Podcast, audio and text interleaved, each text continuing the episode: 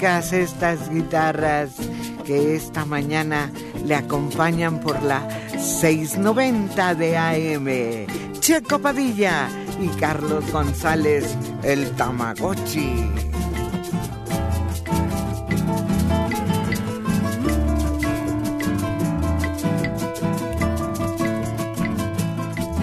Mi delito mayor fue quererte y seguirte queriendo. Tener que llevarte por siempre en el fondo de mi alma. Sí, señor. Sin poder arrancar este amor que me roba la calma. Oh maldición, oh maldición, castigo.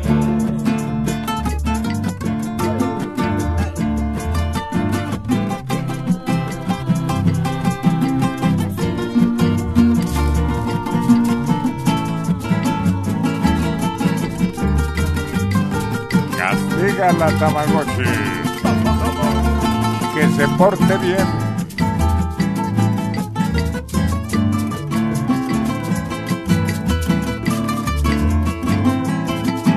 Mi delito mayor fue quererte y seguirte queriendo. Y tener que llevarte por siempre en el fondo de mi alma.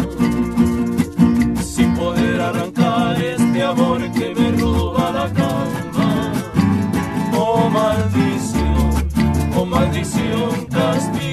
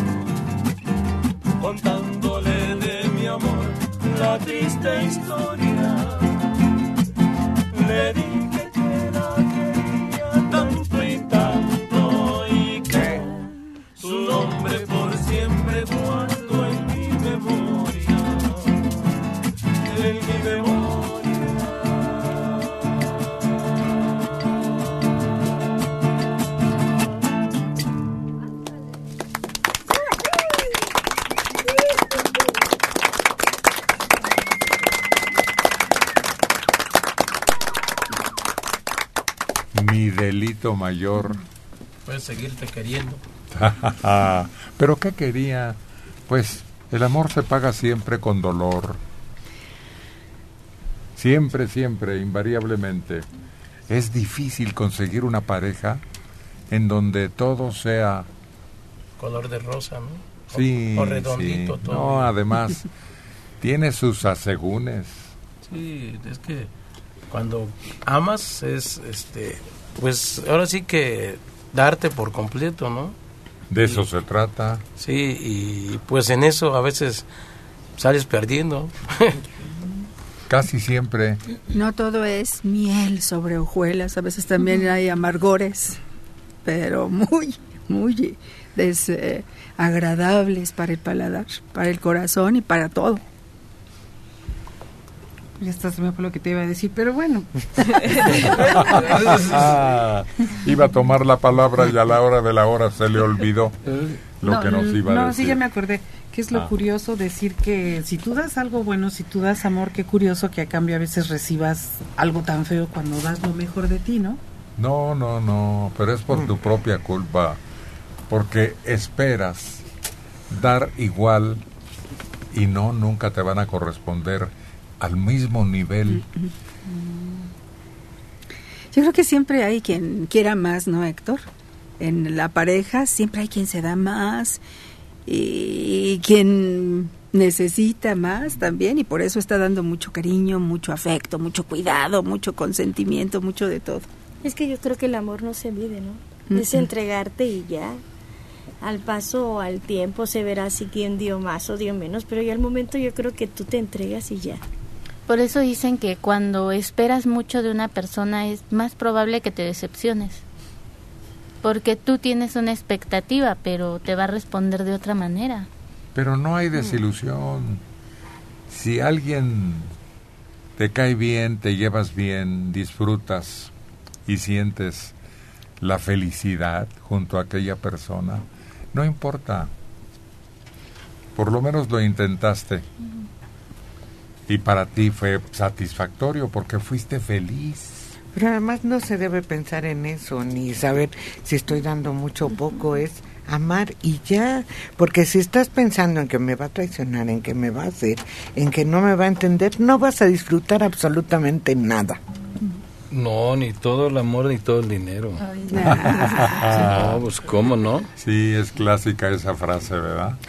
Pero esos son egoístas. Sí. Los que no se dan plena y totalmente, se aman más a sí mismos y esto es egoísmo. Creo que el malentendido también radica en que, por ejemplo, si uno es muy efusivo, etcétera, piensa que la otra persona también lo es. Cada quien quiere a su manera y quizás la otra persona sea un poquito más discreta, pero igual lo demuestra. Y uno piensa que va a dar la misma persona lo igual, no sé, que te va a tratar igual que tú a ella. Y quizás es diferente, pero igual te quiere. No, no, no, no, pero no hay un malentendido ahí. No. Quien te quiere lo demuestra. Y quien no te quiere Y también. tu lo- obligación es demostrar ese amor. Sí, y el amor más, más puro es el que no está esperando una recompensa igual. Está esperando nada más darlo. ¿Cómo dice esa canción, Isidro? Que dice que el único y verdadero amor es el amor de madre, dice la canción. Ah, eh, tú que estás en la mansión de este trono celestial, mándale a mi corazón un suspiro maternal, un suspiro maternal, mándale a mi corazón. Ah, pero dice, dame por Dios tu bendición, oh madre mía adorada.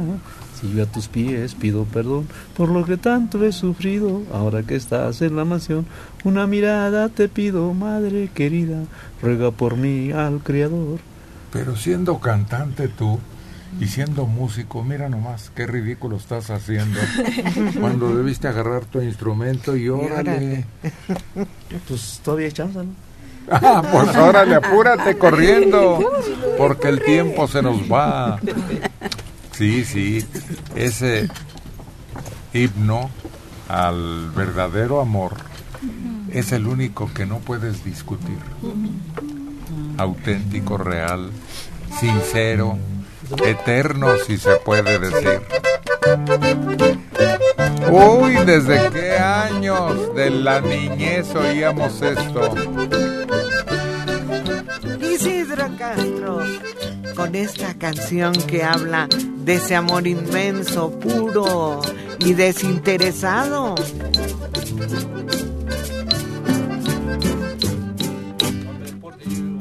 tu bendición, oh Madre mía adorada. Si yo a tus pies pido perdón por lo que tanto he sufrido, ahora que estás en la mansión, una mirada te pido, Madre querida, ruega por mí al Creador. Tú que estás en la mansión de este trono celestial, mándale a mi corazón un suspiro maternal, un suspiro maternal, mándale a mi corazón que me hiere y que me hiere el corazón. Mira madre que en el mundo nadie te ama como yo, mira que el amor de madre es tan grande como Dios. Mira madre que en el mundo nadie te ama como yo, se acabó el amor de madre que era mi única ilusión.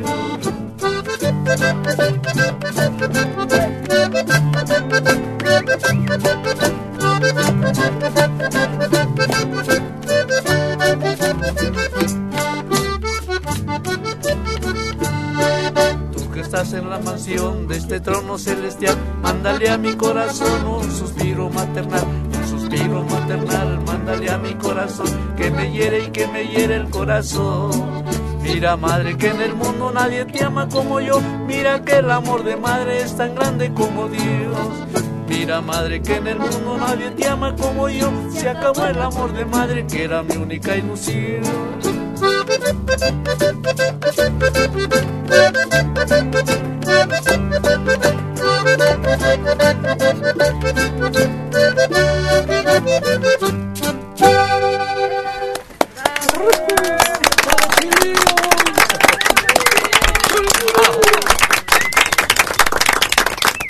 Oye, ¿de qué años lejanísimos vendrá esto? ¿Cuándo empezaría a entonarse? Este tiene un chorral de años. Son este. Pues yo me acuerdo de los alegres, eran de las primeritas que Sí. grabaron, yo creo. Yo me acuerdo que había una portada donde creo estaban los alegres entregándole a una señora rosas y Mm. flores, porque era como que el disco del De- Día de las de Madres. pura madre.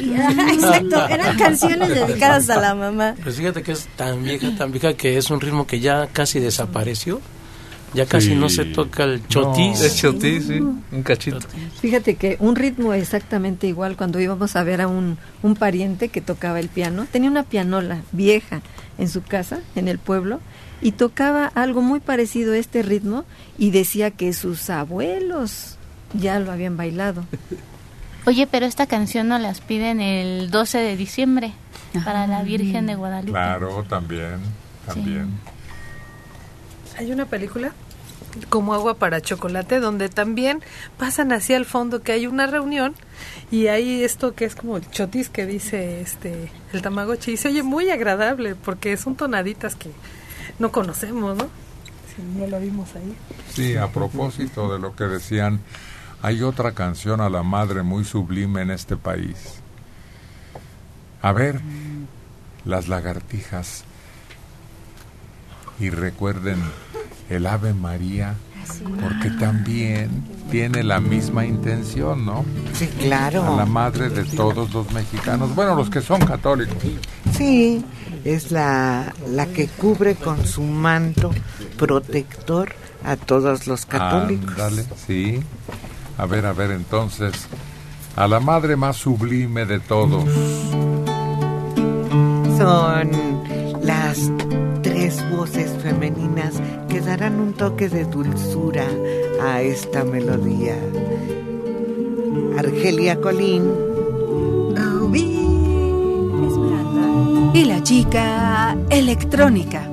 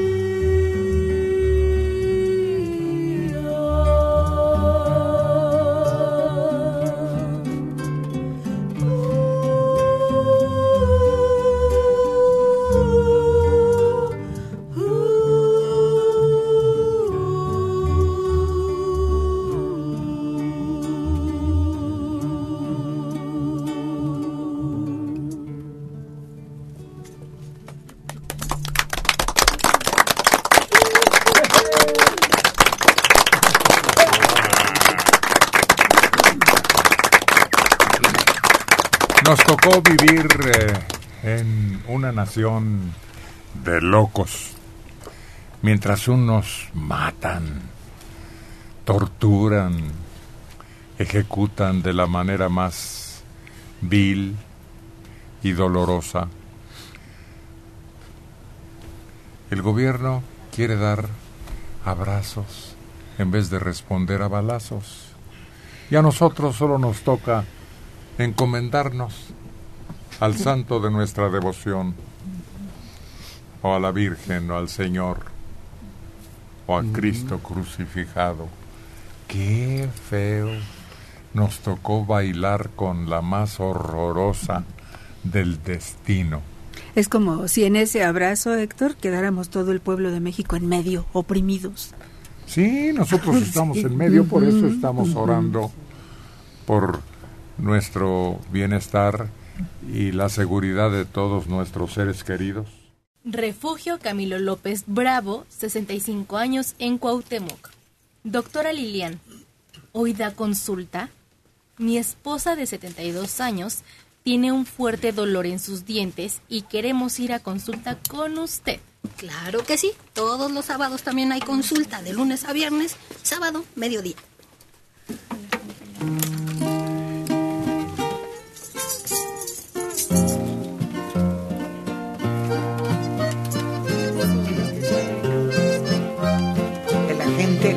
Trabajadora y esforzada de Guanajuato. Ramiro Guzmán, originario de un pueblo llamado Uriangat.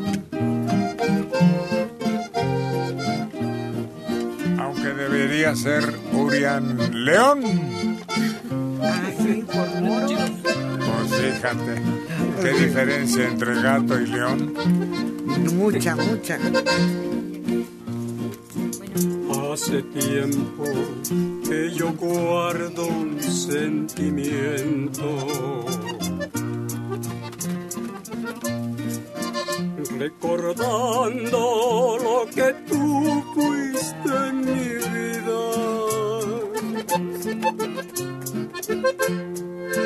Hace tiempo que yo guardo un sufrimiento. Porque mi alma, pobre alma, no te olvida. Nuestras vidas son ahora muy distintas.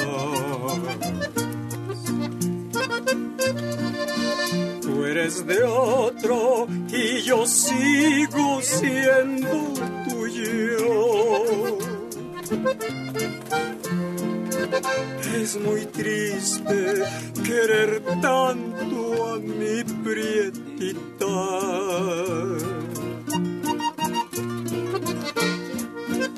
Y llevar en el alma orgullo.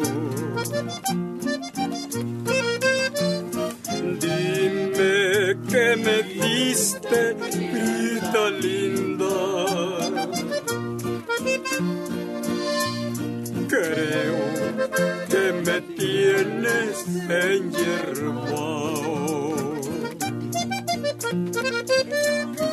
Porque todo cambia en esta vida. Solo mi cariño no ha cambiado.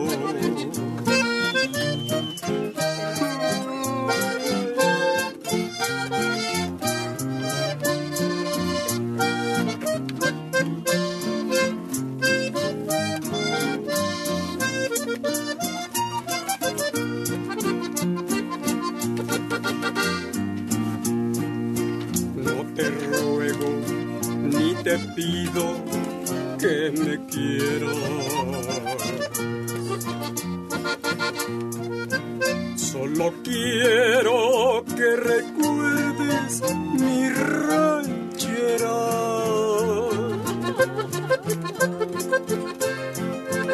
El cariño que mi vida te ofreciera.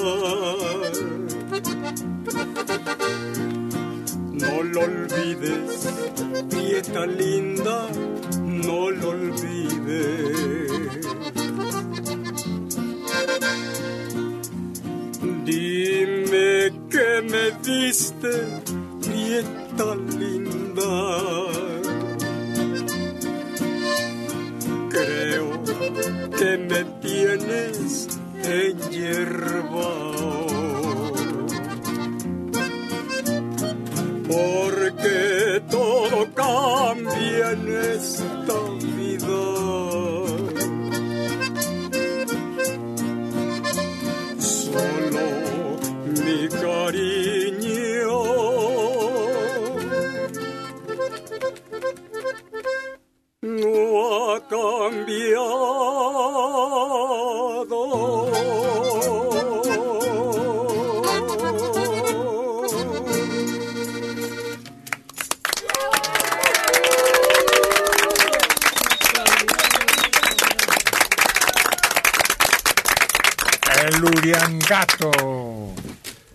cantando prieta, linda. ¿Y tú crees que de veras haya que tener a un hombre enyerbado para conservarlo? Ah, pues, ¿Qué será hierba o, o apasionado o, o algo así, no? Pero enyerbado yo creo que ha de ser una pasión muy grande la que... No, no, porque pues, es como destapas la botella de un refresco que aquí consumimos, por ejemplo, y le vuelves a tomar dentro de tres días, ya sin, gas, ya hasta sabe feo. Sí. Ese es el, el, el apasionamiento, el gas que tiene, el encuentro entre dos seres. Entonces, tiene que darlo la mujer poco a poquito. Porque si no, pues al regresar de la luna de miel ya te aburre. Sí, no, debe de ser todo poquito a poco para Sí. que dure mucho. Además, agregando otras virtudes que no se conocían antes.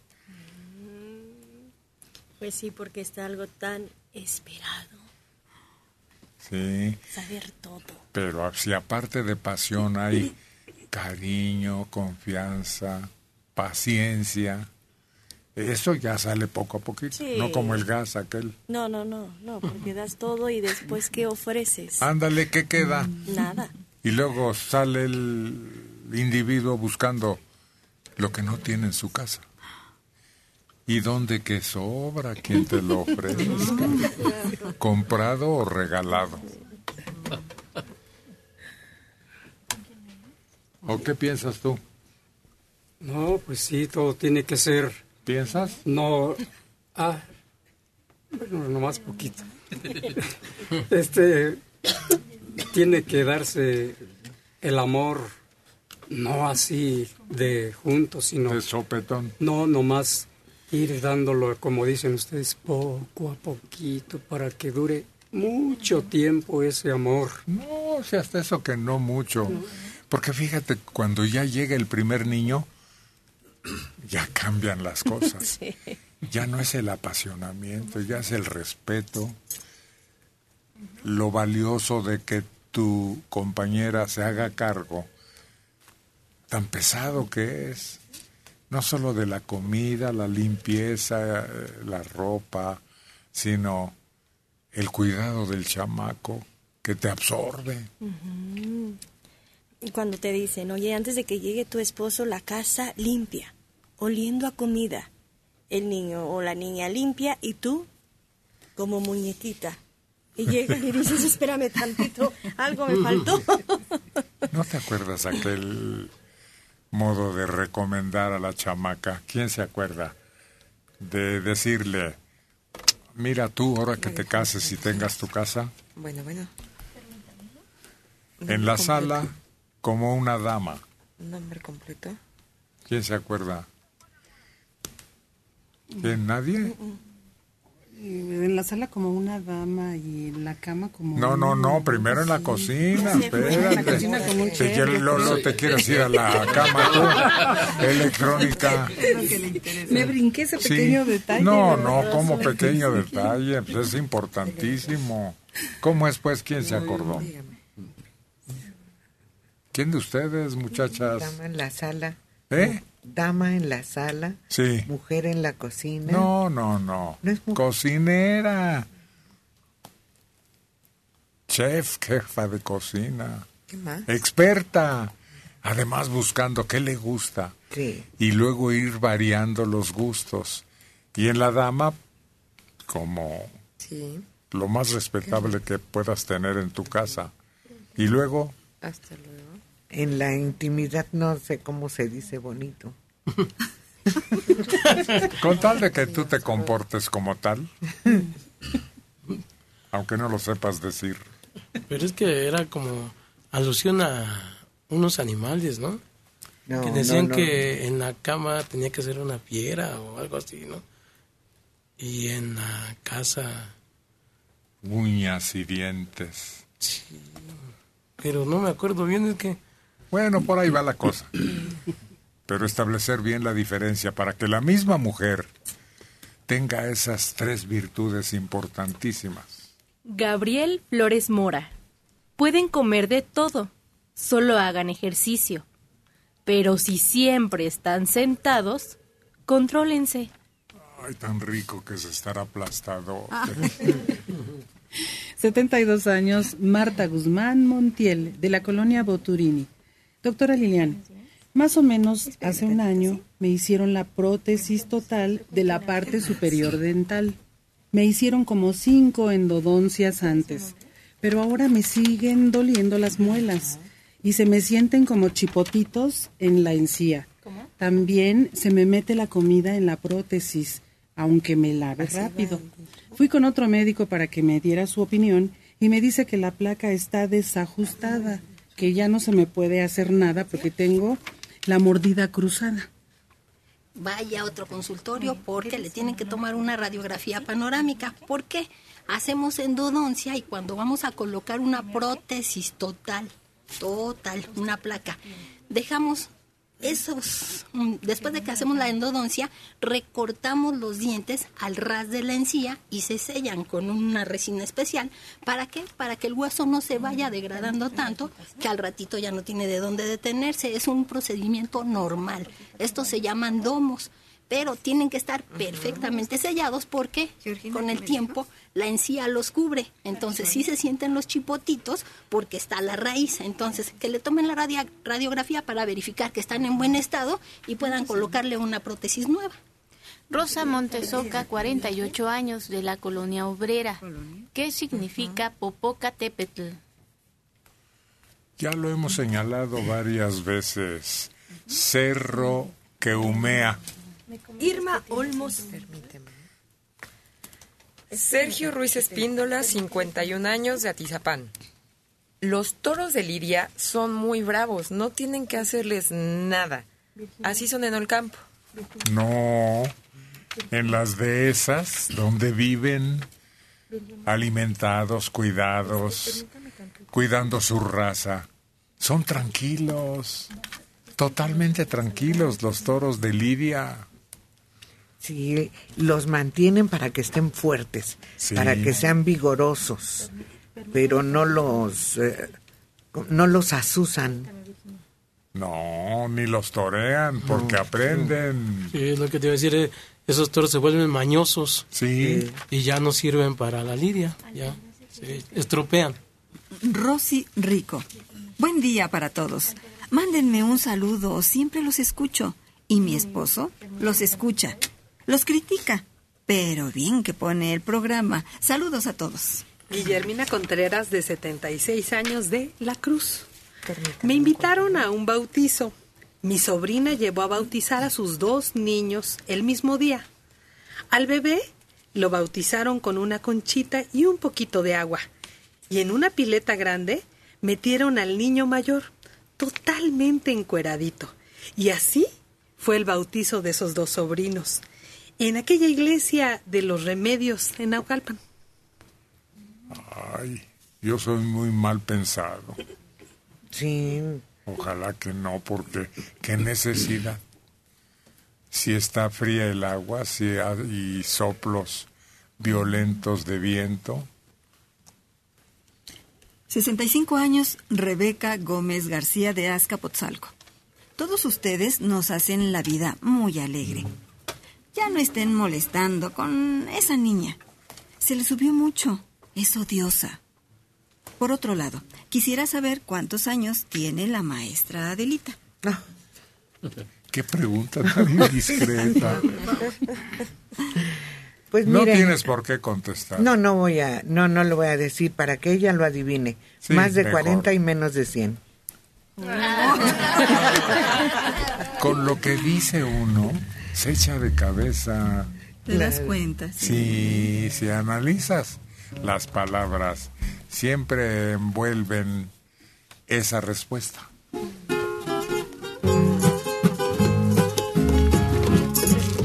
Y ella está ansiosa por cantar, ansiosa por tocar su guitarra.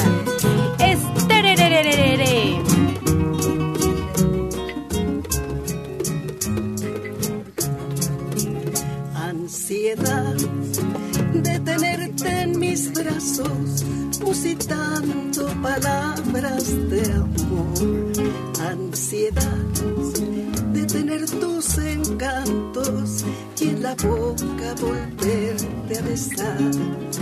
A veces van llorando mis pensamientos, mis lágrimas son perlas que caen al mar y el eco adormecido de ese lamento hace que estés presente en mi soñar. Quizás estés llorando al recordarme y estreches mi retrato con frenesí y hasta tu oído llegue la melodía salvaje y el eco de la pena de estar sin ti.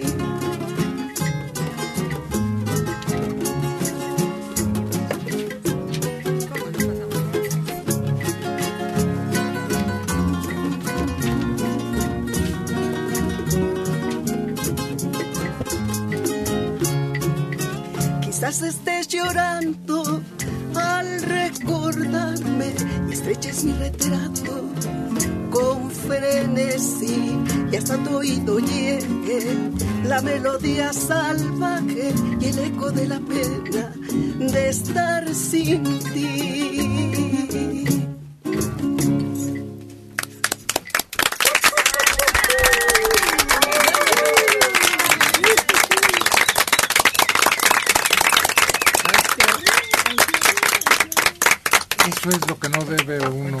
Tener ansiedad. Y es lo que más sufre uno a veces. Pues tú, yo no. Qué bueno. Porque sí, a veces se sufre, se sufre bien. No, hay que tener paciencia. Es tan corta la vida y muchas veces la gastamos como pólvora en infiernitos. Vamos utilizando nuestra energía para cosas que no valen la O pena. nos poleamos con los seres queridos y luego nos arrepentimos.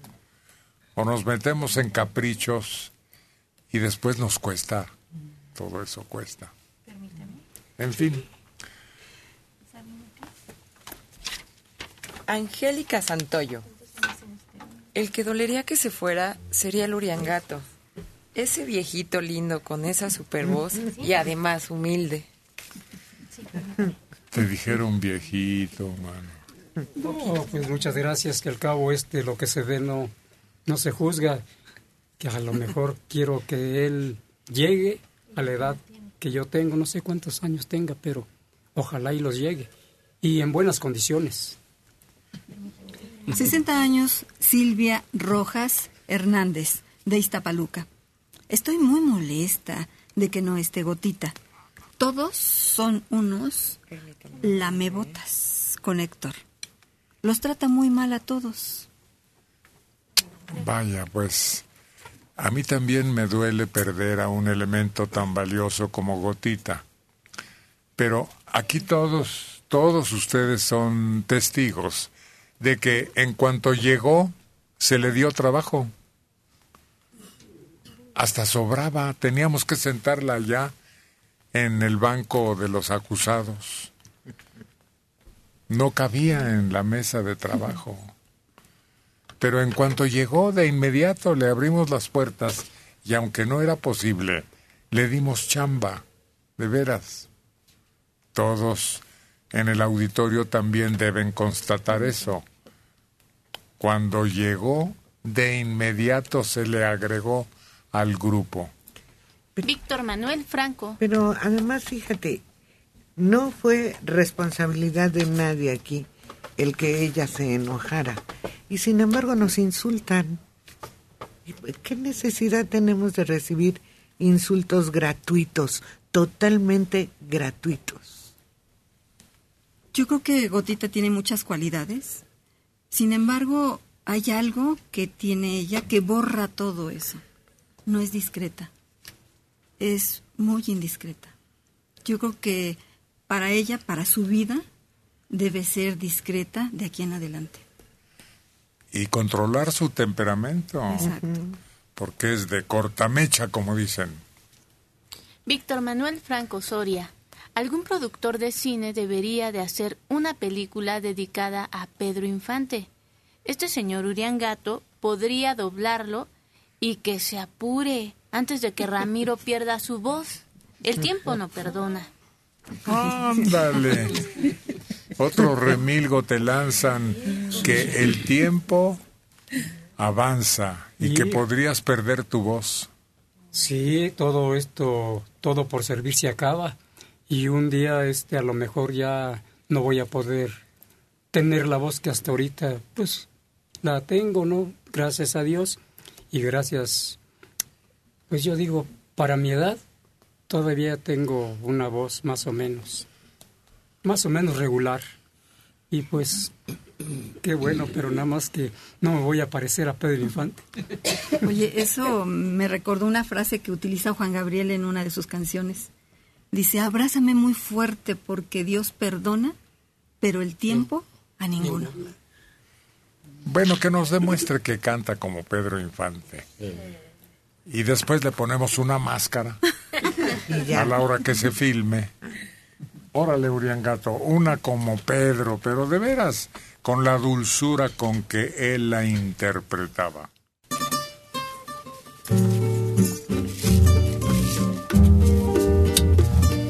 A ver, ¿cómo, cómo nos canta la reina Argelia Colín?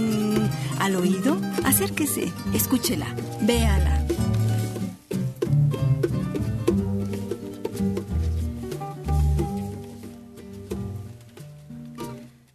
Mírame a los ojos, pero frente a frente, y dime francamente ya quieres terminar. He sentido tus brazos cansados de abrazarme y antes de besarme algo quieres hablar.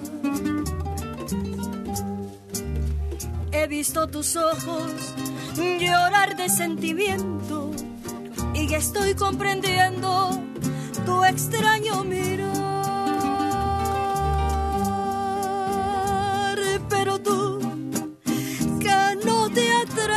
Atreves o tienes miedo de hablar, no lo sé. Tal vez es que no quieres a mi vida lastimar. Eso puede ser. Pero yo, mi amor, me lleno de temor. Tan solo de pensar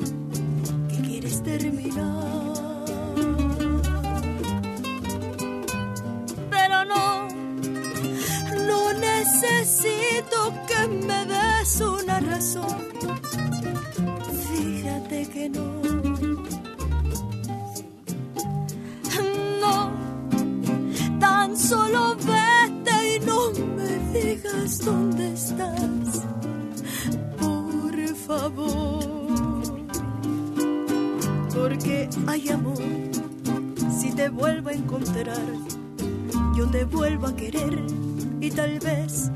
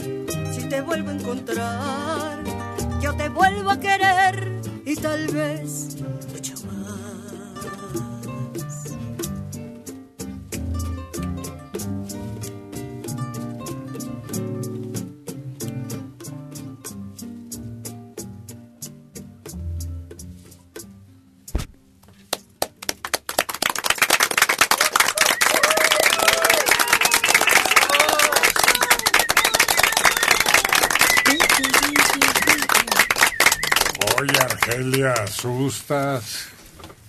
Estás hirviendo de pasión. Escurres pasión. ¿Cómo? Sí, ¿verdad? ¿Y? ¿Es fingido o es auténtico ese sentimiento que pones? No, es auténtico 100%. Entonces debe ser 100% porque es lo correcto. Ah, sí, 100% auténtico. ¿Y cómo se llama la canción y de quién es? Y yo no sé si estaría igual que tú, tan apasionado. Juan Gabriel. Ah, pues con razón. Bueno, sí, era pasional, era auténtico. Único. Sí. Y se llama Frente a Frente. Ah, Te lo paso, pero... bueno. Bueno, Bueno, bueno. No me oyen. Bueno. No, sí, sí, me escucho, señor Héctor. ¿Cómo Ah, pero no me contesta, disculpe. ¿Cuál es su nombre? Ulises Cuevas, señor, a sus órdenes. Ulises. Igualmente, díganos, Ulises. Señor Héctor, ¿cómo está? Buenos días, buenos días a todo el equipo. Este, pues hablo para ver si me pueden complacer con una canción que a mi mamá le gustaba mucho.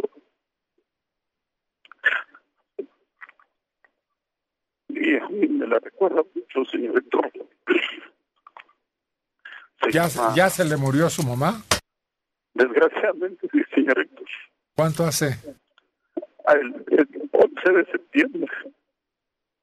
11 de septiembre, señor. ¿El año pasado? Así es. Y luego Ulises, a ver, ¿ella nos escuchaba? todos los días. mire. Yo los escucho desde que estaba el chilaquí. Cantaba la tiendita, la bruja, y los escuchaba todos los días antes de irme a la escuela. Porque su mamá nos oía. Así es. Todos los días, Héctor, y hoy, todos los días los escucho. Hombre, gracias. Yo camino al trabajo y de verdad me hacen sentir muy cerca de ella. Un día tuve la fortuna de llevarlo a, de llevarla a conocerlos. Fue su cumpleaños. ¿Y la trajo usted? Así es, señor Héctor. ¿Y qué opinó cuando salió? ¿Le gustó o no? Señor Héctor fue uno de los días más felices para ella y para mí. Hombre, qué bueno, Ulises. Ese día yo me levanté temprano y le dije, ma, levántate vamos a ver a, al se- al señor Héctor. Y me dijo, ¿en serio me vas a llevar? Y le dije, sí, ma, vamos. Y llegamos allá con ustedes. Ya fuimos de los últimos, pero sí nos recibieron. Ese día a Argelia Colín se le atoró su, su rebozo en su traje de usted casi se caen los dos. este, y le, Me quería tumbar la malora, sí, sí, la que lo quería tirar, ¿verdad? a fuerza lo quería tirar. Y le cantaron esta canción que se llama Tierra de mis amores, señores. Pues, ¿A su mamacita? así es. Ah, bueno, pues si quiere, la evocamos esa fecha. Con todo gusto, Ulises. Le agradezco infinitamente, señor Héctor. Y a todo su equipo. A sus órdenes, Ulises Cuevas. Buen día, muchísimas gracias. Igualmente. Oye, qué emocionado está nuestro amigo, pero pues... Así que malvada. Como no he hecho ruedo, rue- he hecho caso de tus ruegos, Era la me fuerza. querías agarrar tirado. Sí. Que no pudieras defenderte. Así te quería agarrar, iba a decir. Perdón, don Ulises, que también, pero él empezó ¿no? a intercalar una broma, un detalle pues que ocurrió ese día. Pero sí ¿Cuál es nos emociona que lo recuerde, ¿Quién habla? que casi no puede expresarlo.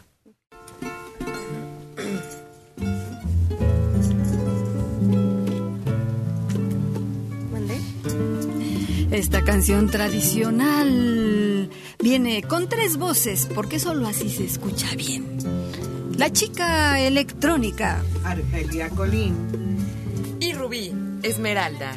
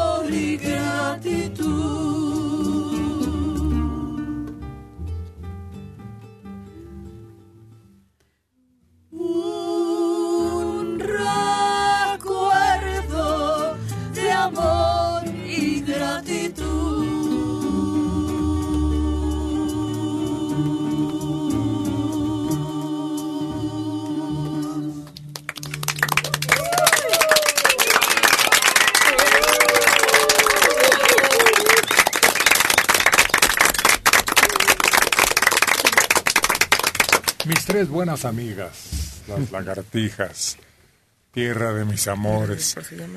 Si hago la cuenta de cuántas veces he oído esta melodía, pues desde niño la escuché. Alcanzó muy elevada edad, ¿verdad? Su autor. Sí. Creo que los 100 años. Sí. sí. Bordeó los 100, Sí. el centenario. Pero la compuso muy niño, como homenaje a su mamá que no tenía que regalarle. Entonces rápidamente se hizo famosa. Así que en mi niñez ya la escuchaba, incluso la declararon himno del Estado. Yo recuerdo que alguna vez escuché también que él era, era tan pobre, tan pobre y con su mamá eran tan pobres que tuvo que su mamá alquilar o empeñar la máquina de coser para que él pudiera alquilar un acordeón o algo porque le gustaba la música desde niño.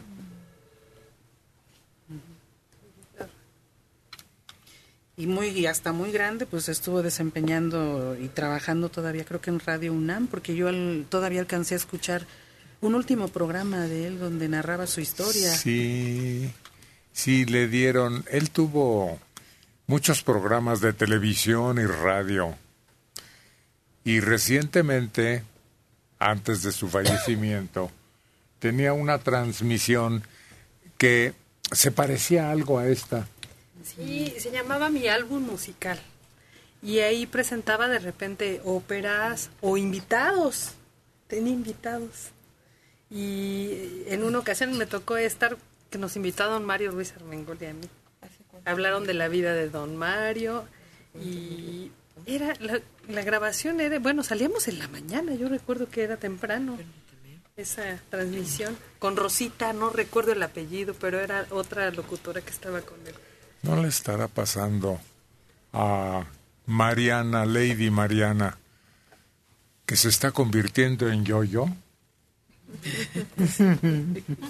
Porque pues sí, tiene uno que hablar de los demás, pero si insistes en volver a hablar de ti, pues ya parece repetición instantánea.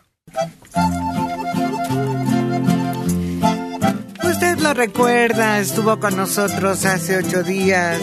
Se trata de Pablo Ávila, que está probando a ver.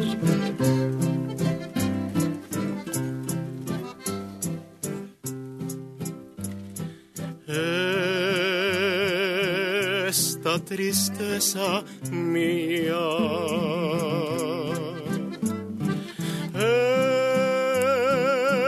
Este dolor tan grande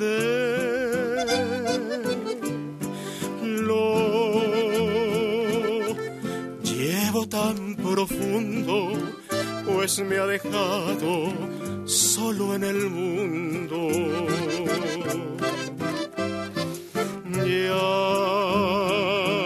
ni llorar es bueno.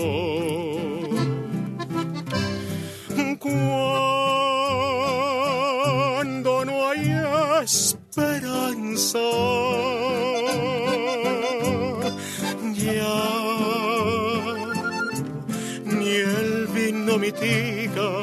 las penas amargas que a mí me matan. Yo no sé qué será de mi suerte, que de mí no se acuerda ni Dios.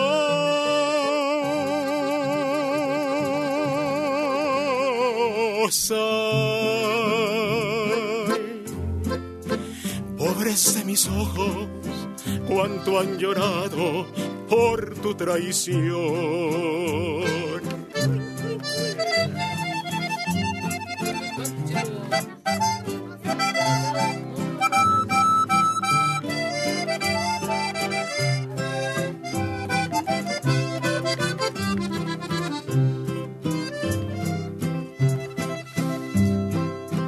Yo no sé qué será de mi suerte, que de mí no se acuerda ni Dios.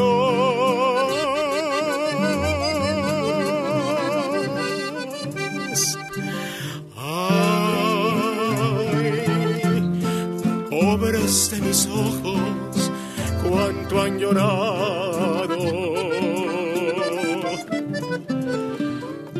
Por tu traición.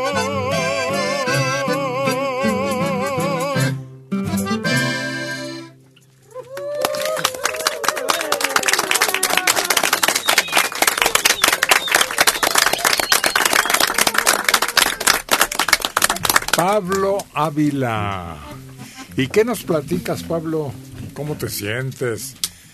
¿Qué te dijeron quienes te oyeron? ¿Algún comentario de qué tono te hicieron? Sí, pues muy contento, probablemente menos frenético que hace ocho días. hace días venía frenético y pues feliz en los comentarios de las personas que me escucharon así por pura casualidad, amigos. Oye, te escuchamos en el programa y este, ¿qué andas haciendo por ahí? Bueno, pues como buscando, ¿verdad? Buscando este cantar y comentarios muy bonitos de mucha gente que me escuchó y, y sobre todo de muy buenos deseos para que le siga empujando y dice, pues ojalá que sigas ahí cantando, pero yo encantadísimo de estar aquí, sí. ¿Y se te hace fácil, difícil o qué impresión te da? Este programa eh, se me hace mm, difícil, es difícil por toda la categoría que tiene, cantar en vivo, los comentarios, hay que estar con la cabeza siempre bien viva, bien fresca, este, personas muy inteligentes, desde luego muy ávidas, y es difícil, es muy, muy, muy difícil, pero pues yo le pongo ganas y me adapto a, a lo que venga. Entonces tienes el tamaño de llegar a algo difícil. ¿Te sientes? Sí, sí me siento y, este y si, y si no lo tengo, pues las herramientas también los compañeros las dan y la gente de buena voluntad siempre nos ayudan. ¿Y en tu Sí. casa? En mi casa, como jefe de familia. ¿Qué te eh, dijeron? Ah, mi esposa muy contenta. Este, ese día estaba dormida y, y ahora no está dormida. Hoy se levantó muy temprano y me hizo ¿Ese una día no fruta. te escuchó? Eh, me escuchó en, en las réplicas de, de internet y este, me, vio, me vio chillando y, y- y yo muy apenado, eh, nunca pensé que me pasara, dice, pero dice, pues eso no es, no es problema, lo importante es que pudiste cantar y todo, sí, muy contento. ¿Así tan fríamente? Eh, es práctica mi esposa, es este, ella siempre ha dicho, yo como esposa de un artista tengo que tomarme las cosas con calma. Caray. Entonces te califica de artista o tú eres el que te pusiste la etiqueta. Pues no, yo creo que este, yo creo que ella es la que me califica de artista. Sí, pero no yo no ¿Con tanto. H? Sin H mejor, ¿no? Bueno, Sí, buenos días. muy buenos días. Habla la señora Isabel Domínguez. Isabel, ¿qué? Domínguez. Isabel Domínguez. A sus órdenes, Isabel. Eh, solamente quiero saludar a todos, que todos están muy bien. Y por favor, si es posible, una canción, ¿Cuál es? Caballo Viejo. Ah, ¿y por qué, El Isabel? 8 de julio fue mi cumpleaños. Ah, esa es la razón de que esté usted festejando y pida un obsequio. Gracias, gracias. ¿Algo más que agregar? Saludos a toda la gente que está ahí, que son muy amables, muy lindos. Ah, muchas gracias. Qué buena calificación estamos recibiendo. Pues a ver, a ver.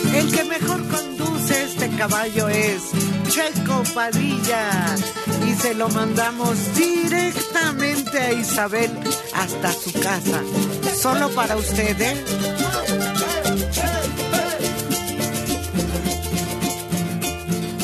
¡Ánimo todos!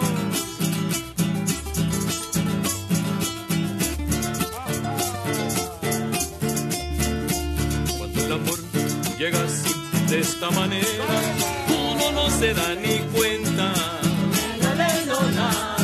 El caucal reverdece y el guamachito florece y la soga se revienta. Cuando el amor llega así, de esta manera, uno no se da ni cuenta. Al reverdece y el guamachito florece y la soga se revienta.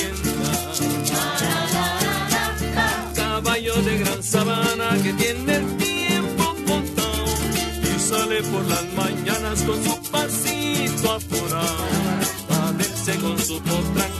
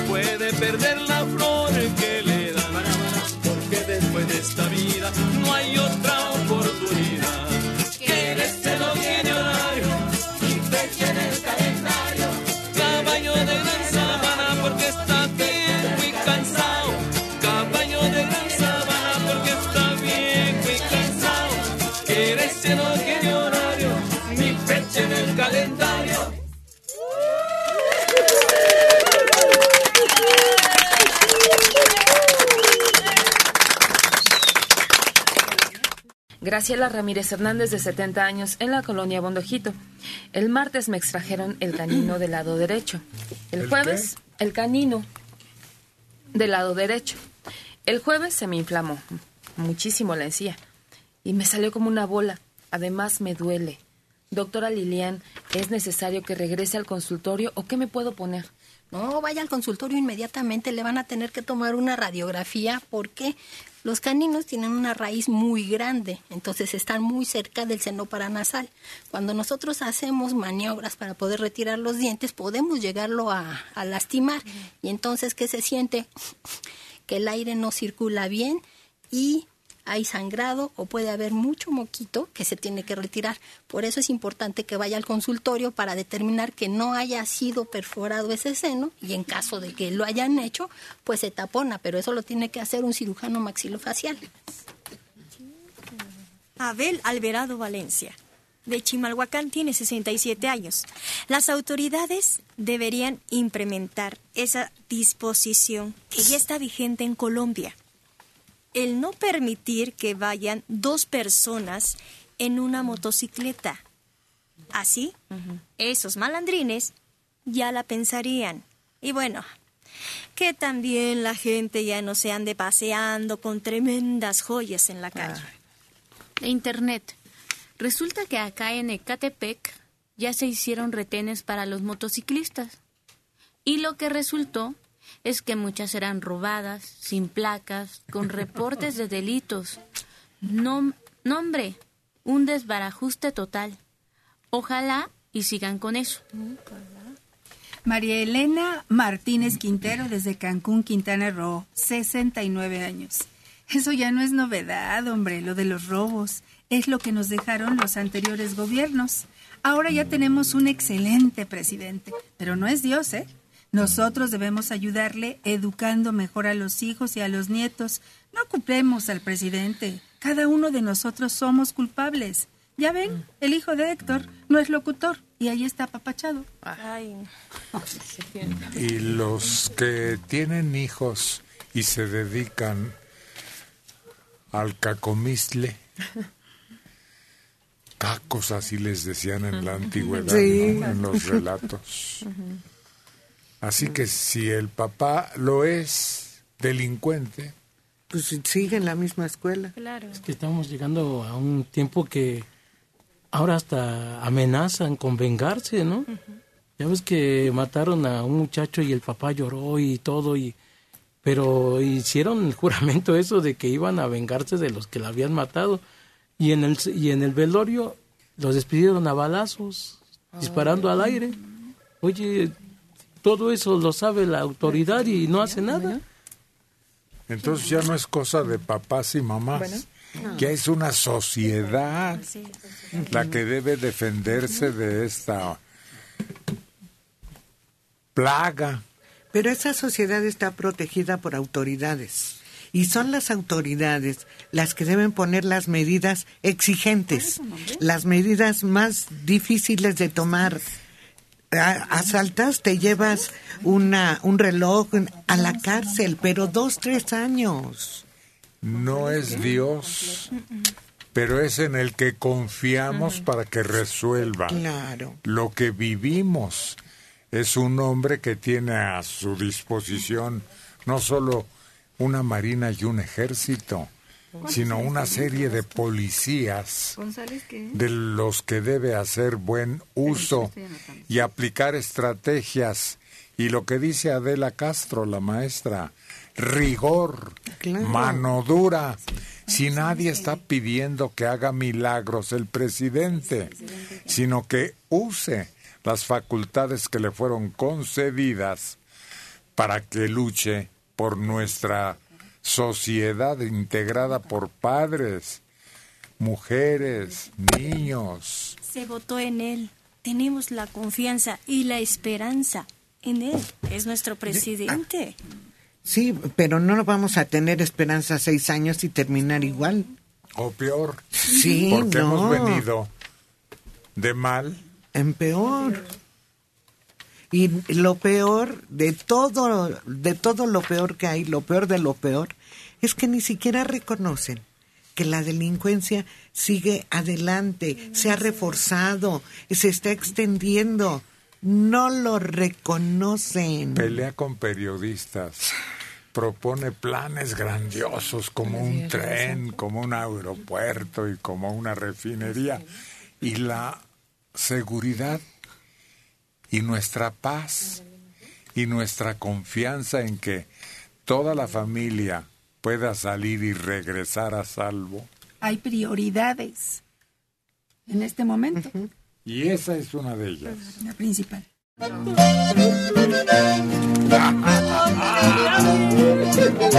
la chica electrónica la que viene gritando de gusto o de dolor. Hay que descubrirlo.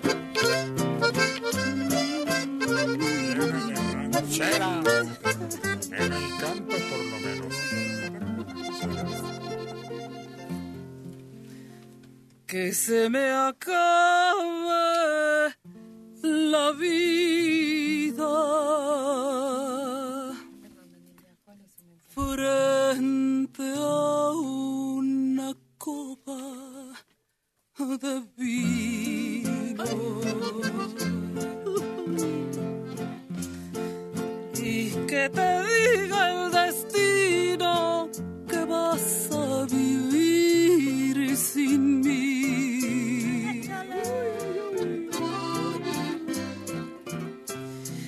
que se me cierran los ojos que fueron tu gran cariño.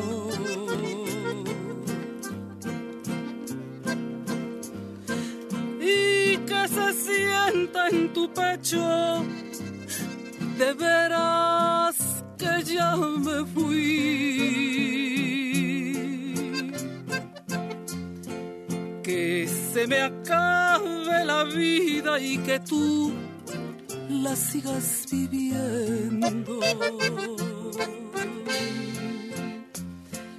A ver si al cabo del tiempo tus labios se siguen riendo.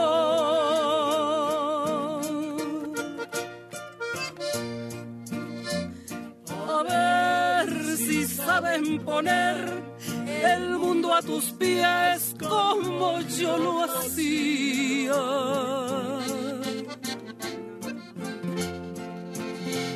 A ver si saben decir las cosas de amor que yo te decía.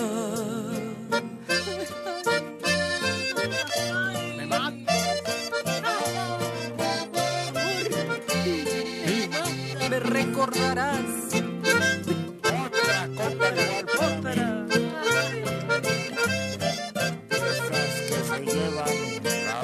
Completa.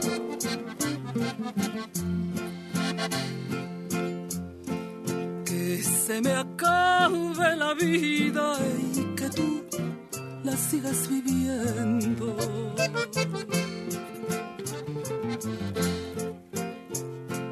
A ver si al cabo del tiempo tus labios se siguen riendo.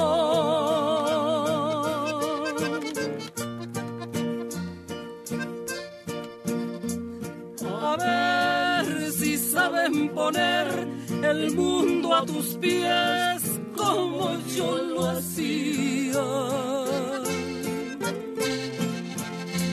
A ver si saben decir las cosas de amor que yo te decía.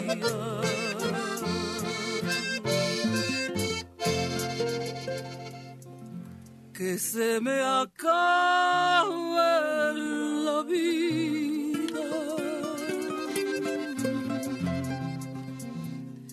Frente a una copa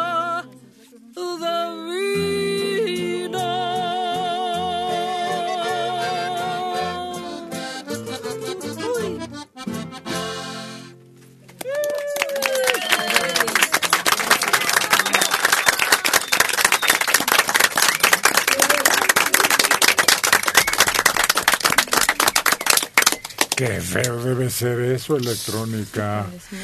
Que te acuerdes de alguien y que pienses que quedaste en deuda, le trataste mal, no le comprendiste. Y desear que se muera, casi como dice esa canción. Y Más después bien- no habrá remordimiento. Sí, yo creo que sí debe haber cuando estás deseando algo malo. Es como si lo desearas para ti también, ¿no? Pero ahí es, dice que se me acabe y que tú la sigas viviendo, o sea, le desea Sí, vida. por eso es el mismo caso. Que se amen ardientemente, apasionadamente, entregándose la vida. Y luego uno de los dos se muere. Ay, no. Y cuando no dices las cosas a tiempo, después te qued- se te quedan aquí atoradas. De todo lo que hiciste mal o en sentido de ofender, de lastimar, de despreciar. Oye, y fíjate que sí, cuando termina un amor, como que te quedas pensando, cuando tú no te la esperabas, que es así de repente, te quedas mucho tiempo preguntándote qué hice mal. No, ¿Qué no, pasó? no, cuando se muere. Ay, pues peor. Cuando se muere la pareja. Cuando se- porque ya no puedes dar marcha atrás y No, nada más no, no, termina. no, ya no hay remedio, Ya no hay, ya no. nomás el puro complejo o sentimiento de arrepentimiento, Sí. conciencia. Sí, fíjate que los que más lloran dicen que lloran por ellos mismos, por todo lo que no hicieron por esa persona. Aquí nos hablan mucho. Y es que me pedía que la llevara al programa. Y es que me- cosas que en el momento dices, ay, qué flojera, pero que hubieran sido tan sencillas que solo era dedicar un poco de tiempo. Y dices luego, luego. Oye, pero esta canción más bien habla de alguien que dice, pues sí me voy a morir, pero a ver si tú vives y te encuentras a alguien que te quiera igual o más que yo, porque yo te daba todo. Es como alguien más bien que al final te desea larga vida, pero mal. No, pero es que ya no salimos de la canción para pensar en las cosas que ya no tienen remedio y que te atormentan. Porque no hiciste lo que debías, porque no te portaste como se portaron contigo, por lo menos en, en una reciprocidad, ¿cómo se dice? Reciprocidad. Eso. Yo tengo un amigo que está, adoraba a su pareja, ¿no? Ya se iban a casar, ya tenían todo, muebles, casa, todo. Y que se muere una semana antes ella. Y fue una cosa tremenda que él no se ha podido levantar de eso. Han pasado muchos años y no ha podido hacer una relación estable después de eso. Como que se quedó muy traumado. Pero pues necesita que le den tratamiento. Claro. Ahora es a la Tanatología. tanatología, ¿se llama? Sí, sí, la es muy importante y forma pues ese equipo médico de profesionistas que antes no sabíamos que existía.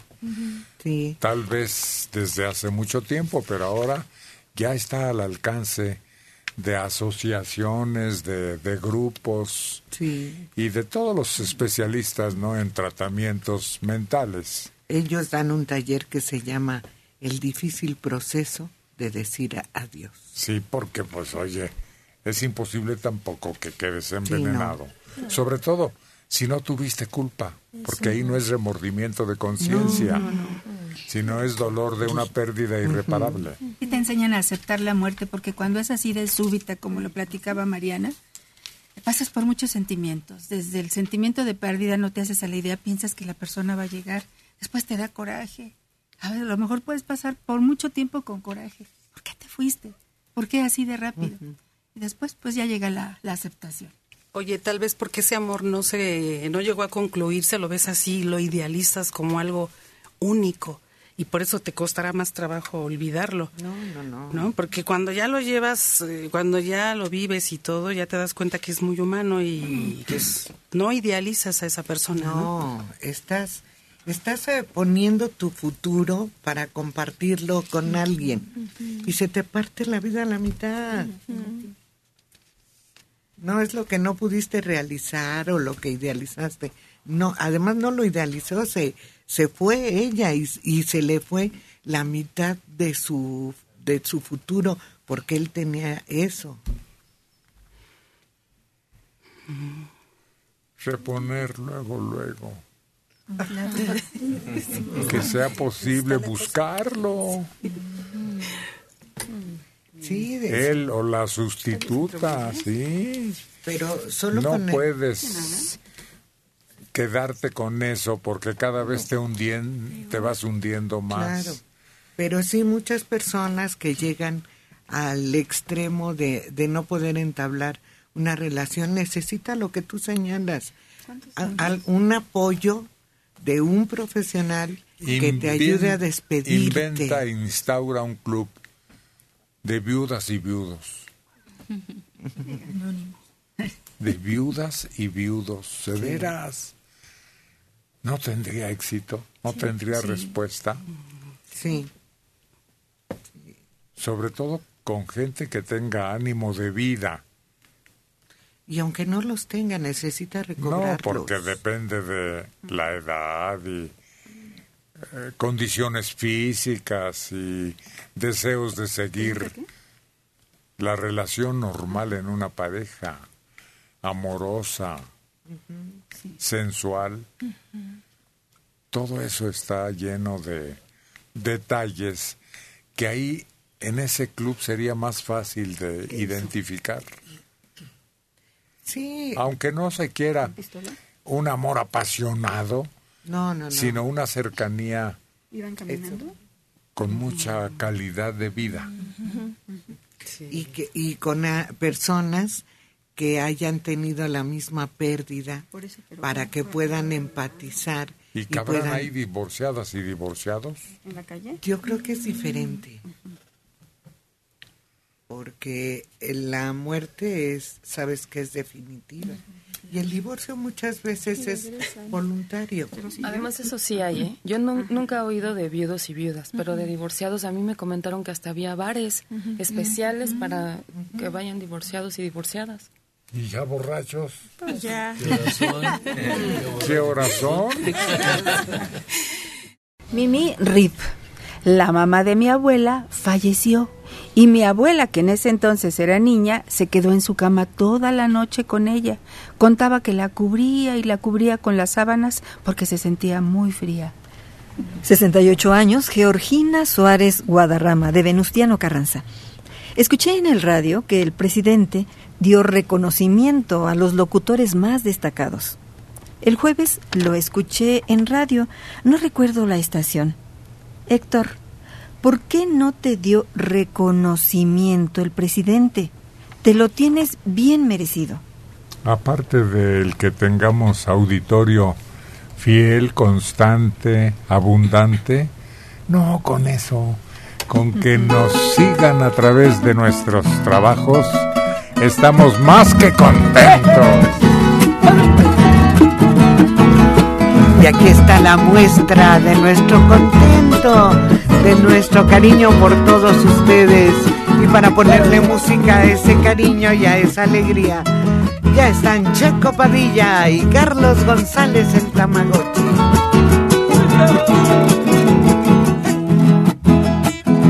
Cecilia lindo amorcito, te adoro con devoción, te adoro con devoción. Cecilia lindo amorcito, quisiera darte un besito, de mi pasión y estarme recostadito,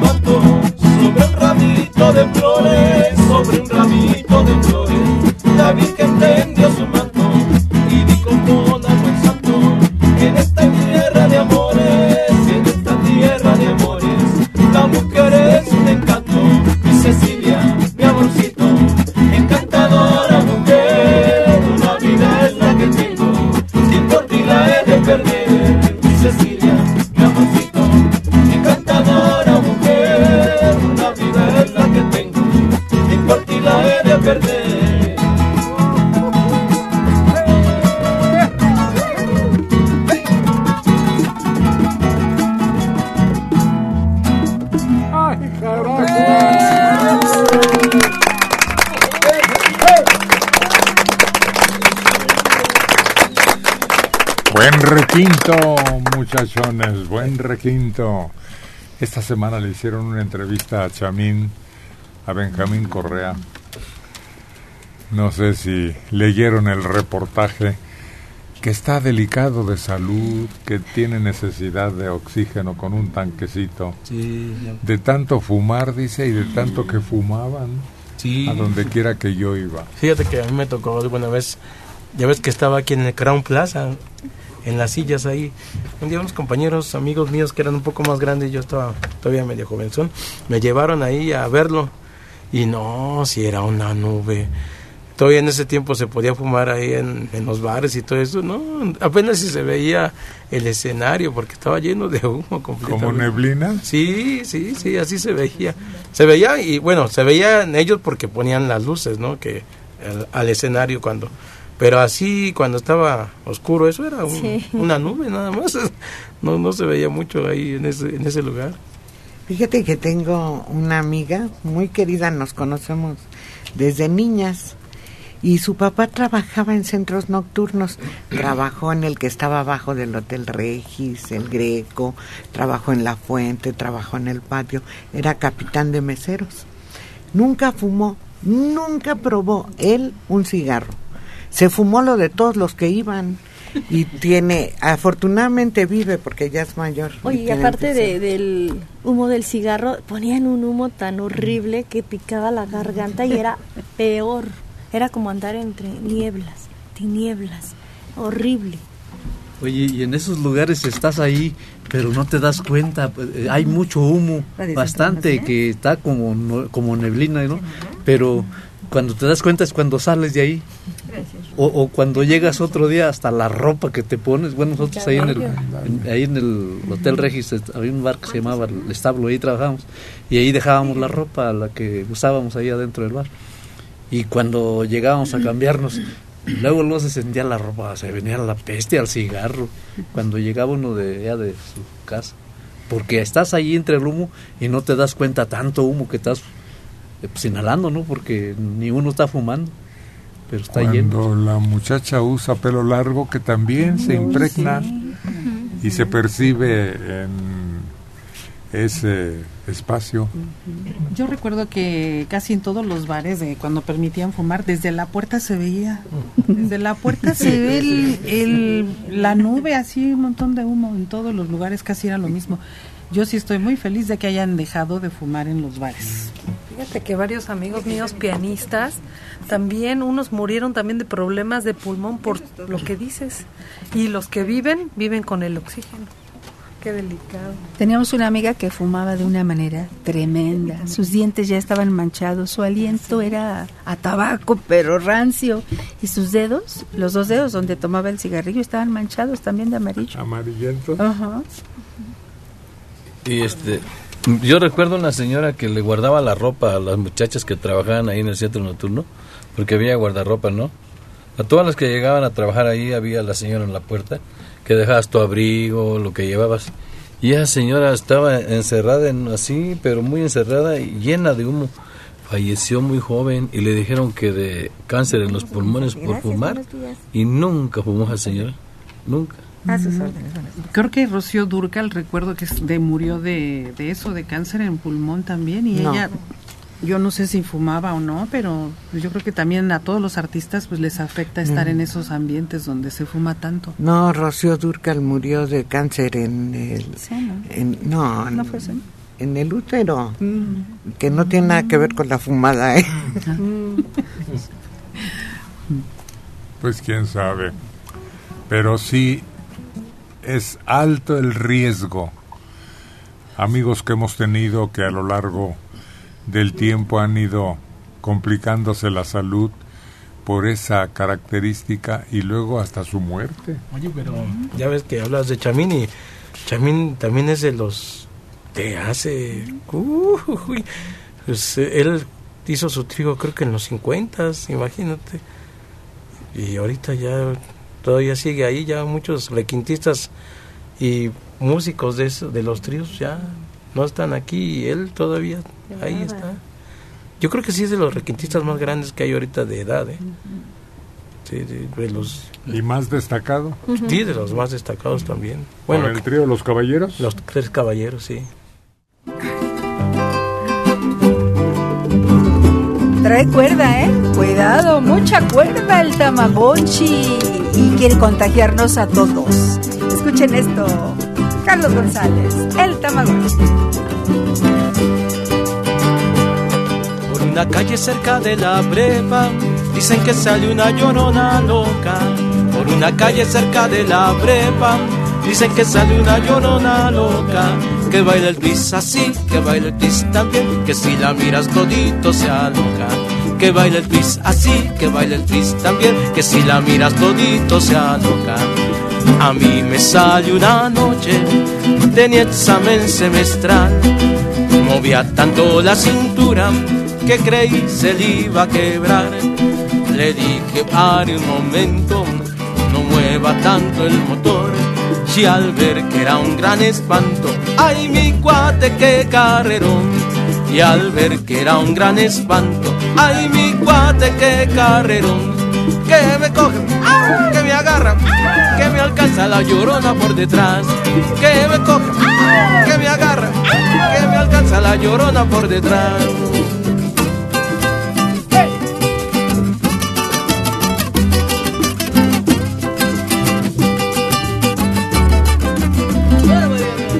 Una calle cerca de la prepa, dicen que salió una llorona loca. Por una calle cerca de la prepa, dicen que salió una llorona loca. Que baila el twist así, que baila el twist también, que si la mira todito se aloca. Que baila el twist así, que baila el twist también, que si la miras todito se aloca. A mí me sale una noche, tenía examen semestral, movía tanto la cintura que creí se le iba a quebrar. Le di que pare un momento, no mueva tanto el motor, y al ver que era un gran espanto, ay mi cuate qué carrerón. Y al ver que era un gran espanto, ay mi cuate qué carrerón que me coge, que me agarra, que me alcanza la llorona por detrás, que me coge, que me agarra, que me alcanza la llorona por detrás.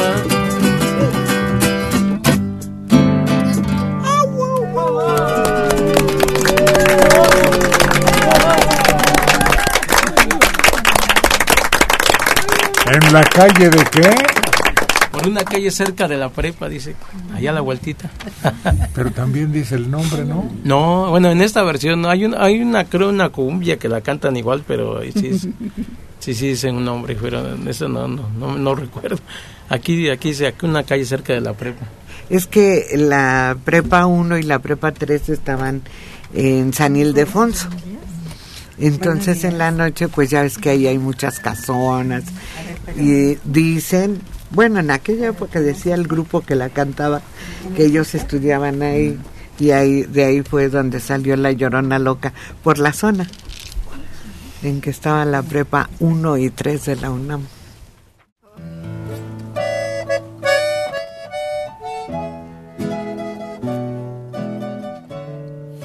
Si es que se va, dice que vuelve. O quiere volver. Rubí. Esmeralda.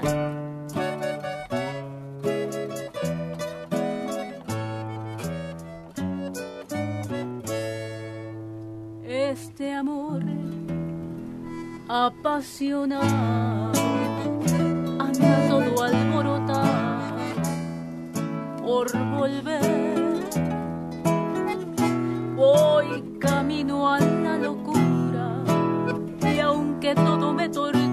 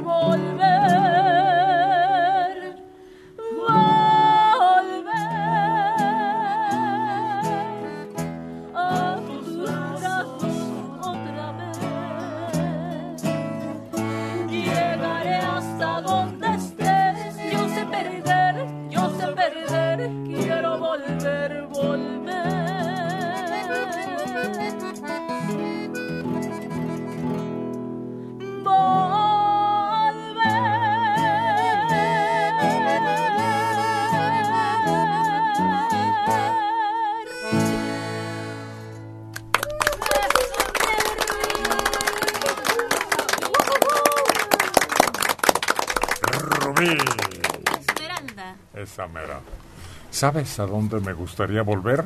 ¿A dónde? Al vientre materno. Mm, Sí. Yo creo que cualquiera. Claro, imagínate volver a nacer, volver a llegar a un mundo desconocido, lleno de atractivo, de placer, de dolor también, sufrimiento, trabajo. Oye, y pero- esperando qué suerte te toca. Pero mientras estás en el vientre, no te preocupas por la comida, porque tu mamá te la, te la va dando, te la va administrando, te llevan al doctor, tú no caminas, te la pasas acostadito. Me vacunan, cállate. Te bueno, ahí en el vientre todavía. Me purgan. me obligan a aprenderme la tabla del 7 que nunca pude. Ah, bueno, todo, fíjate que yo también recuerdo eso. Yo decía, ay, ya quiero terminar de estudiar. Y me chocaba, ¿no? A veces este, que me regañaban, que me castigaban o que no aprendía los números, principalmente no se me grababan algunas cuentas o cosas así. Y ahora digo, quisiera regresar a todo eso. Era lo más fácil, lo más bonito, lo más incluso divertido. Que hoy que soy adulto, pues ya, Ya lo perdiste perdí. la inocencia. Uy, sí, ya. ¿Quién sabe en qué estará pensando?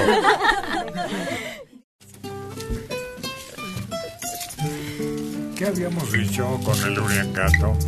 Que a ver si en verdad canta igualito que Pedro Infante. Tan terso, tan dulce, tan, amoroso. ¿Tú crees que lo logré? Trata de hacerlo, Uriangato. Todo lo que te estamos diciendo. Qué dicha es tenerte así, mi cielo, sintiendo tu corazón latir,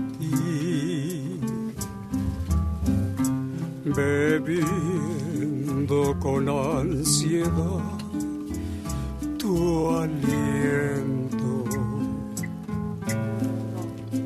sintiendo tu corazón.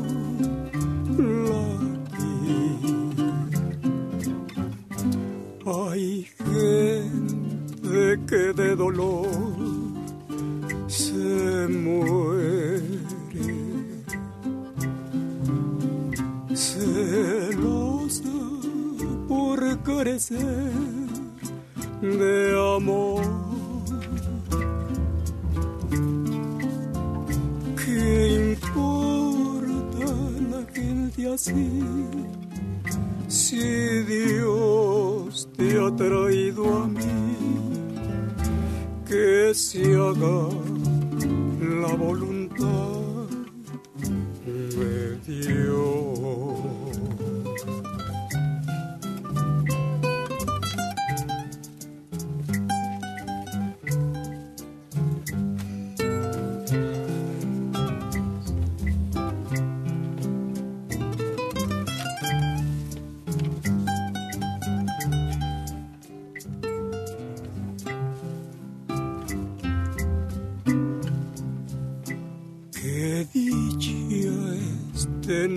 Así, mi cielo. Sintiendo tu corazón latir, bebiendo con ansiedad tu aliento,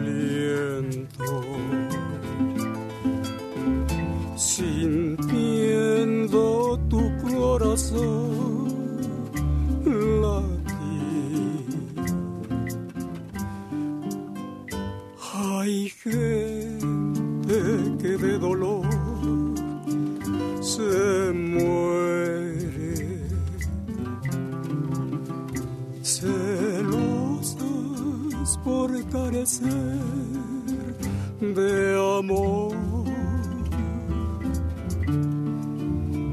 ¿Qué importa la gente así?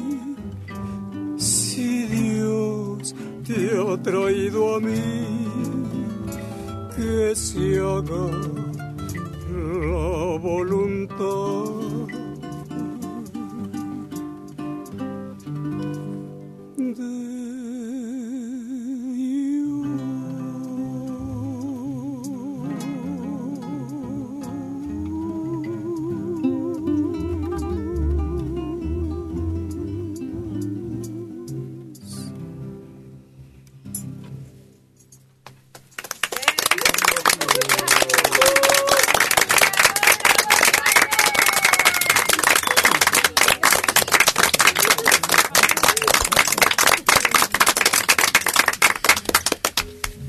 A poner un cartelón como los de las ferias, ¿no?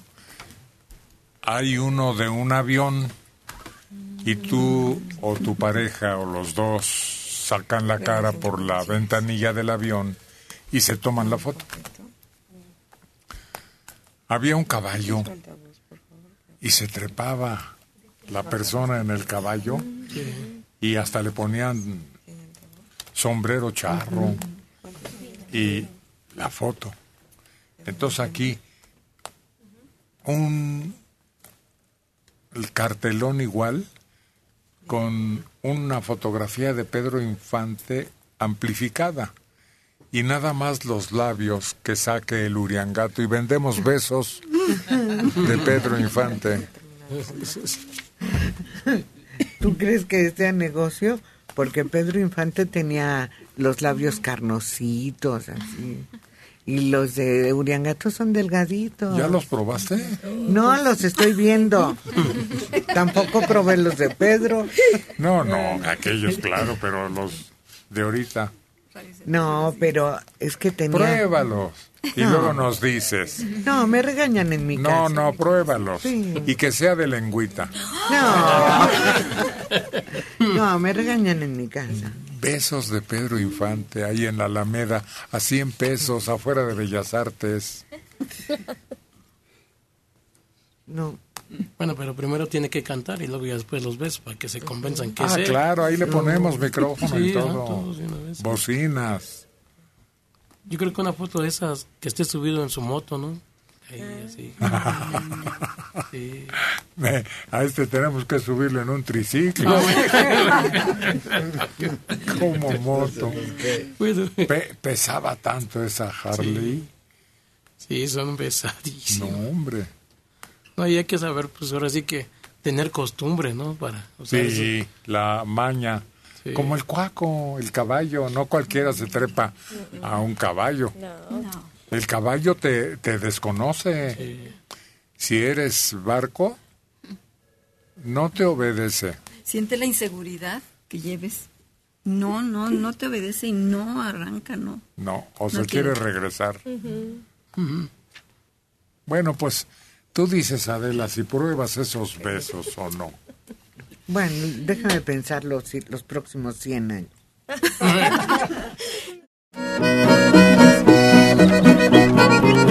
Ahora sí. Hacer que seas donde está la bocina de su tele, de su computadora, de su radio, para que pueda bailar al ritmo de Caín y Abel.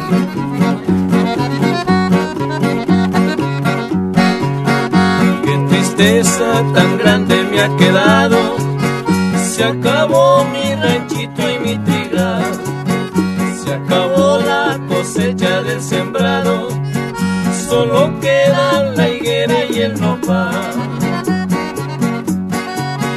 Con la fiebre del mal sobre la tierra, toditito el ganado se acabó. Mi compadre se echó a la borrachera y hace tiempo también que se murió. Las estrellas y la que en el cielo están brillando son las únicas que alumbran mi ranchito abandonado. Qué tristeza tan grande me ha quedado, la ilusión de mi vida se acabó. Se acabó la cosecha del sembrado y mi prieta también me abandonó.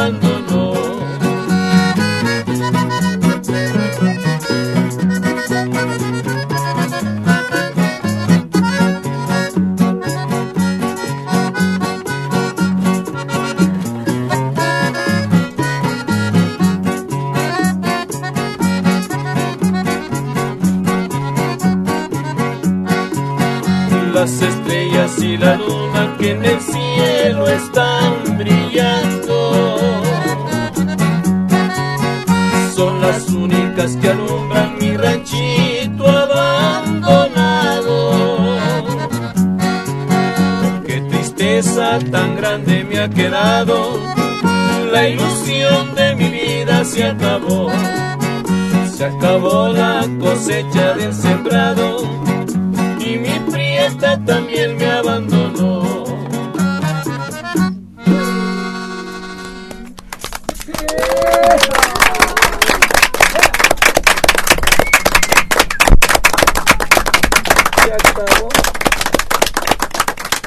La gente que podía se compraba un pedacito y un rancho. Pero luego, desgraciadamente, como se han puesto los años, conforme avanza el tiempo, pues no, ya no resulta conveniente. Pero sí es un sueño de mucha gente, ¿no? Sí, tener su milpita. Oye, pero es que si era harta friega, no parte, pero se daba mucho, yo me acuerdo ahí en el pueblo. Este, llegaban los tiempos de las siembras y cuando el maíz empezaba a crecer parecía que lo dibujaban parejito, parejito y verde, verde y ahora ya no, aunque siembre. Bueno, era muy cansado, pero comías sano, comías todo natural, ¿no? Y, eh, Estabas esperando que llegaran la- los elotes para piscar el maíz, todo, ¿no? Y el nistamal, hasta olía el nistamal, ¿no? Lo que era la calabaza, el frijol. No, y si tenías animales, con más Sí, razón. se daban vuelo, pero todas las hierbitas que podías sembrar ahí en la milpa, todas comestibles.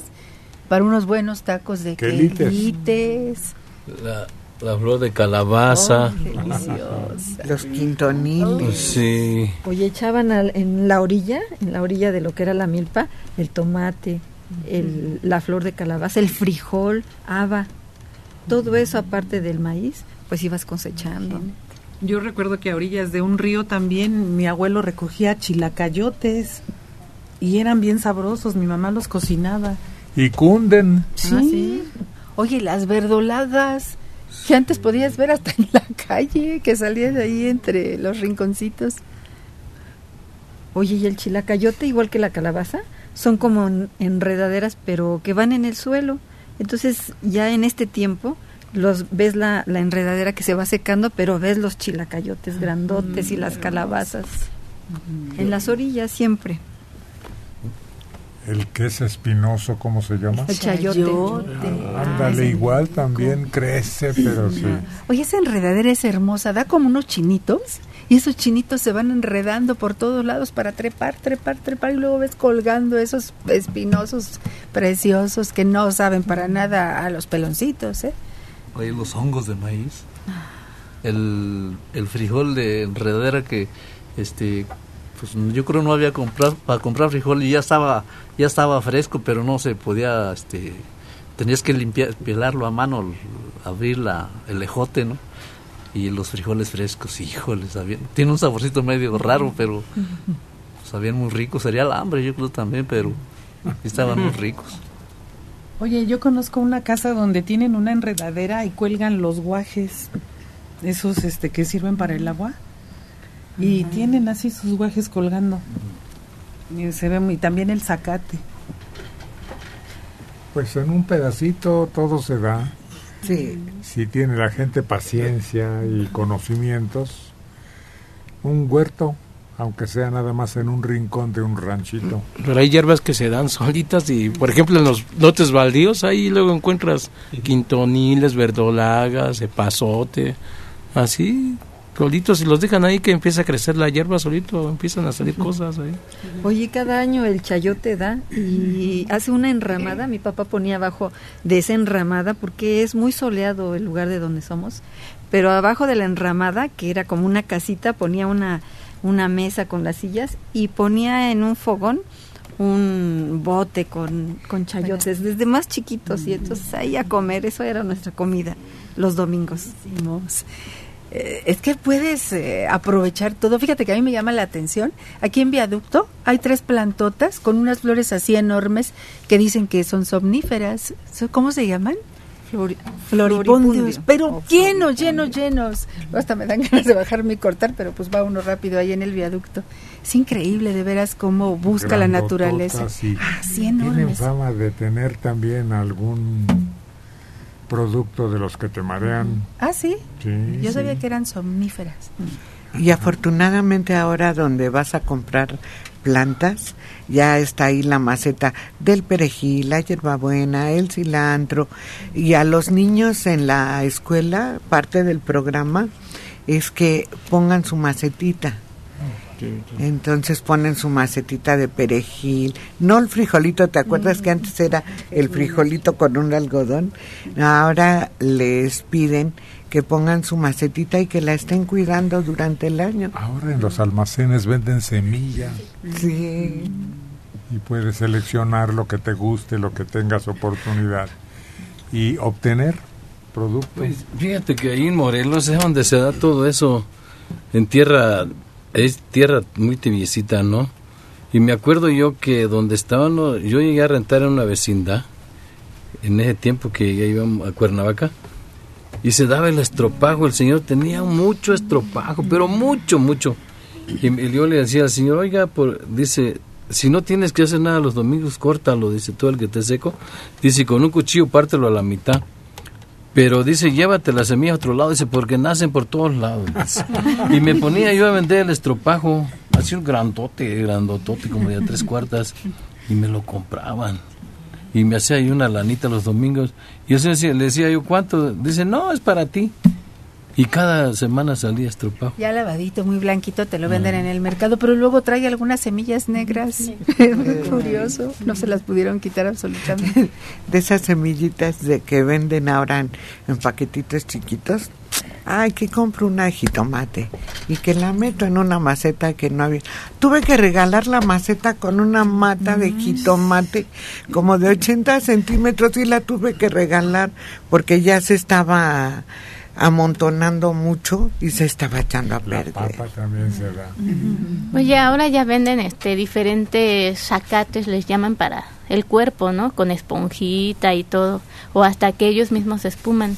Pero cómo olvidar, yo también en mis tiempos nos compraban esos sacates que dice Checo y yo recuerdo que mi mamá nos tallaba todo el cuerpo, nos dejaba todos arañados, porque esa cosa este de repente arañaba muy feo, pero decía que era para estar limpios.